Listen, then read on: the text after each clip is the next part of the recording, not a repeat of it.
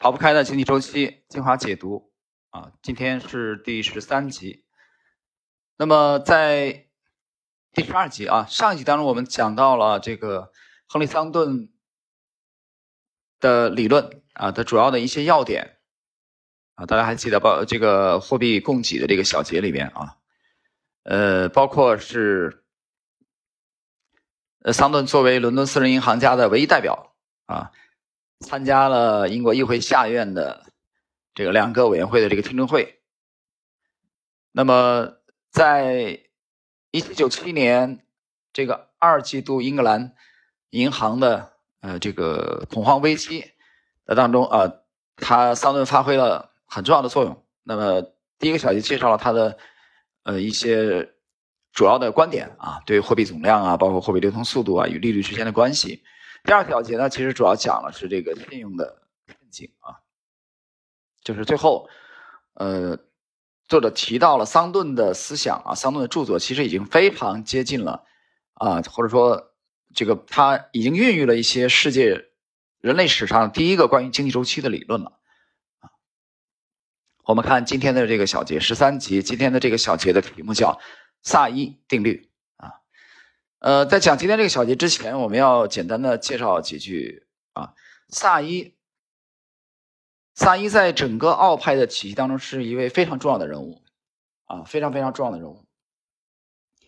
呃，这个人呢，他的全名叫让·巴蒂斯特·萨伊，他是一七六七年出生，一八三二年啊去世。那么他是法国人。那么我们在整个研究奥派的。呃，这个体系当中啊，大家会发现我讲了很多璀璨的这种大师，啊，萨伊是其中的一位。今天我们这一节通过萨伊定律，就萨伊最著名的就是这个萨伊的市场定律啊，来介绍啊萨伊对经济学的影响啊，包括对这个经济周期的啊这种这种影响。好，我们看先看正文内容。就在那个时候，亚当斯密的著作已经在英国之外传播开来。有一位名叫让·巴蒂斯特·萨伊的法国商人，在1788年读到了斯密的书。萨伊在法国经营棉纺织业，并在新技术上进行投资。由于业务太忙，他很少有时间著书立说。但在1803年，他最终还是出版了自己的著作《政治经济学概论》。这本书在许多方面把26年前斯密所写的问题做了概括与澄清，但在结构与论证上更加清晰了。此外，他还提出了某些新的观点。其中就有让他闻名遐迩的市场法则，啊，就是萨伊的市场法则，也就是后人所说的萨伊定律。什么是萨伊定律呢？萨伊自己是一位商人，他曾经和其他许多商人谈到这样一种现象：在商业活动中，最容易的就是生产产品，而比较困难的则是销售产品。因此，他很显然能提出一个非常合理的问题：我们为什么不创造一个总能卖出所有东西的社会呢？为什么不让人们有足够的钱去购买所有能够生产出来的东西呢？如果不能卖出我们所制造的所有东西，社会就不能公平的分给人们更多的钱或者其他财物吗？这确实是非常好的问题。遗憾的是，萨伊的答案并没有提供一个新奇的解决之道。他首先简单的假定，供给能够创造自己的需求。我们有必要注意到，某种产品一生产出来，即从那个时刻起就为其他产品提供了市场。这个市场是以该产品的自身价值为最大限度的。当生产商完成其产品的最后一道工序时，他最焦虑的就是要把产品立刻卖掉，唯恐产品的价值在他手上会有所减少。当他销售产品获得货币时，又同样焦急的要把货币花出去，因为货币的价值也是容易改变的。而花费货币的唯一方法就是购买别的产品或者其他东西，因此生产某种产品只不过是立即为其他产品打开了市场出口。虽然这些话听起来不合逻辑，但关于他的商业伙伴们感觉产品销售如此难的问题，他还是不能解释。然而萨伊还是回答了这个问题：当太多的生产手段被用来生产某一种产品时，其他产品的生产却是不足的。这时就会发生供给过剩的问题，这就是问题的答案。说的再清楚些，这意味着货币本身并不是问题，货币在交易中不过是霎时间的媒介，啊，就是它指的是这一个短期啊，这里插一句，说到底，市场交易的实质还是产品与产品的交换，至少它所见的情况就是如此。萨伊定律具有非常重要的意义，它解释了通过刺激供给能够促进长期的经济增长，并且也说明了为什么用缩短每周工作时间来解决失业的方法，从长远来看是行不通的。由于处在政治光谱两端的派别都可以用萨伊定律作为自己政策论证的基础，因此这个定律具有相当广泛的吸引力。右翼人士可能会说：“让我们刺激需求吧。”这样货币就会涓涓流出，并创造供给；而处在另一端的左翼人士则可能会说：“给我们的平民百姓多分些钱吧，这将会刺激供给。”到此为止，萨伊的解释都还不错。然而，萨伊定律在理解经济的不稳定性方面则有失偏颇，因为他在剔除一些长期的潜在未知因素的同时，又完全忽略了许多短期的复杂因素。由于这一点，甚至可能有人会简单的认为，如果没有萨伊，那么人们对经济波动的理解可能会进展的更快一点。各位，那么以上呢就是今天我们这个啊十三集萨伊定律的啊这个这个小节的作者正文的内容啊。那么我们介绍完了这个正文的内容之后啊，我们接着跟大家去啊介绍一下关于这个萨伊这个人啊，我们想谈一些啊这本书之外的一些背景的资料啊，非常有趣，在。在我学习奥派的这个过程中啊，去研究萨伊的过程中，刚才我们谈到了萨伊的这个简短的生平啊，他是法国人，一七六七年出生，一八三二年去世啊。他非常著名的这个作品，除了政治经学入门以外，还包括给马尔萨斯先生的信。马尔萨斯这个地名大家不会陌生啊，在我们童年的时候学的那个杜德的最后一课里边啊，就有这个地名。那么我们谈到了萨伊啊，在对经学的影响啊，在奥派当中的这个地位，其实我们很难忽略萨伊市场定律，对吧？这刚才，呃，其实作者，嗯，花了一定的篇幅来介绍啊，他最著名的这个萨伊市场定律。那我这里想强调的另外一点，就是在你去研研究奥派的这个体系的时候啊，把萨伊作为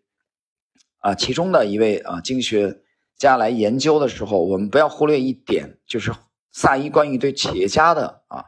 这个概念，因为我们知道，大家去读这个亚当·斯密啊，如果说亚当·斯密是通过纸和笔让企业家这概念消失的话，但是萨伊他把企业家这个概念给复活了，或者说他把这个企业家企业家这个概念啊，把它推到了这个聚光灯的啊中央。那么这些企业家他们做什么呢？他们使用自己自己的这个勤奋啊或者勤劳来组织和指挥生产要素，从而使他们能够满足人类的需求。那么刚才这句话是萨伊的啊原话，萨伊著作的原话。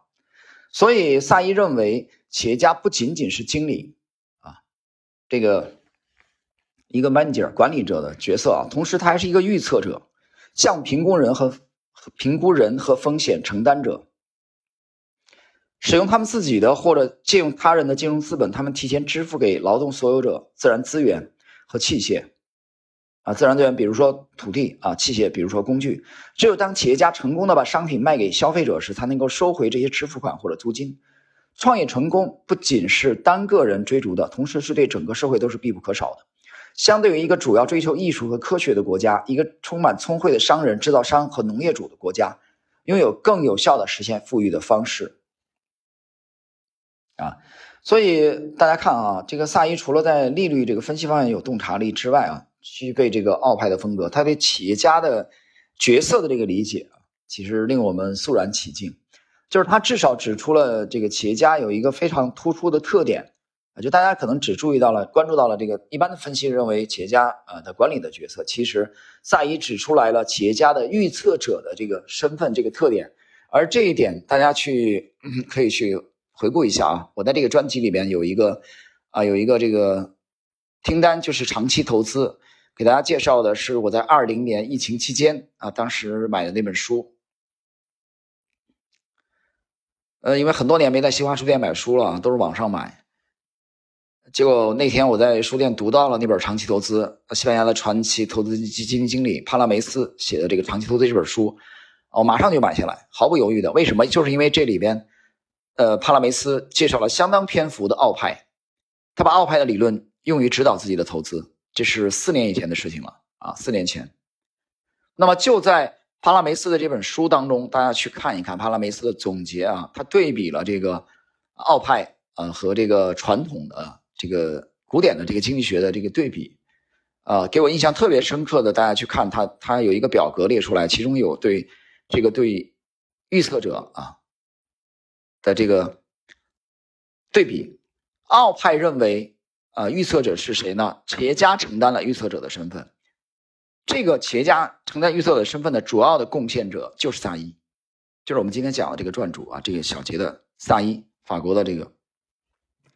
啊，这位奥派的让巴利斯特萨伊，你记住他的呃倡导立主，而古典经济学认为决策这个的预测的身份由谁来完成？主要是由市场呃，主要是由分析者啊市市场的分析者来完成的，所以这点奥派他是非常。呃，独树一帜的，非常有特点。呃，那么很简单啊，就我个人而言，我更倾向于澳派的观点。大家其实去搜搜集一下这个，我之前啊，这一八年之前，我记得一八年前后有一个访谈，当时乐奇投资访谈的时候啊，我举了一个例子啊，就是怎么去看待啊经济问题。其实很多经济问题，这个啊，我们虽然不是象牙塔里走出来的啊，啊这些顶尖的学者。但是其实我讲了一个非常粗犷、非常直观的方法啊，我们去看啊经济的冷暖啊，或者说我们去预测经未来经济的冷暖。我当时举了一个例子，什么例子呢？我指的是啊我们中国的珠三角和长三角的企业家、民营企业家，记住啊，我加的前面有有说明，去观察中国珠三角和长三角的民营企业家他们在做什么啊？一种情况是他们在加杠杆啊，他们在扩大在生产在扩大生产线，然后他们在招兵买马，对吧？添置设备，这是一种情况。第二种情况呢，珠三角、长三角的企业家不是这么干的，他们在啊，他们在去杠杆，啊，他们在压缩生产规模，甚至在变卖生产资料，甚至说，是吧？你懂的呀。所以这两种情况，企业家反馈给企业家的行为本身反馈给我们的信息是截然不同的，明白吗？所以不要说。啊，我们总是说那句话“春江水暖鸭先知”，谁是鸭？企业家是非常非常灵敏的鸭。为什么？我这个鸭没贬义词啊。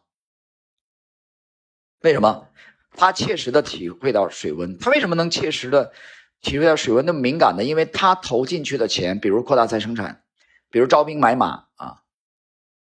比如又去拿地。啊，比如第二期、第三期、第四期的这种追加投资，用的是自己的真金白银。有人说那贷款，那贷款最终他还是要还贷的嘛，就还是他的钱啊，对不对？就最终他还是要要偿还的呀。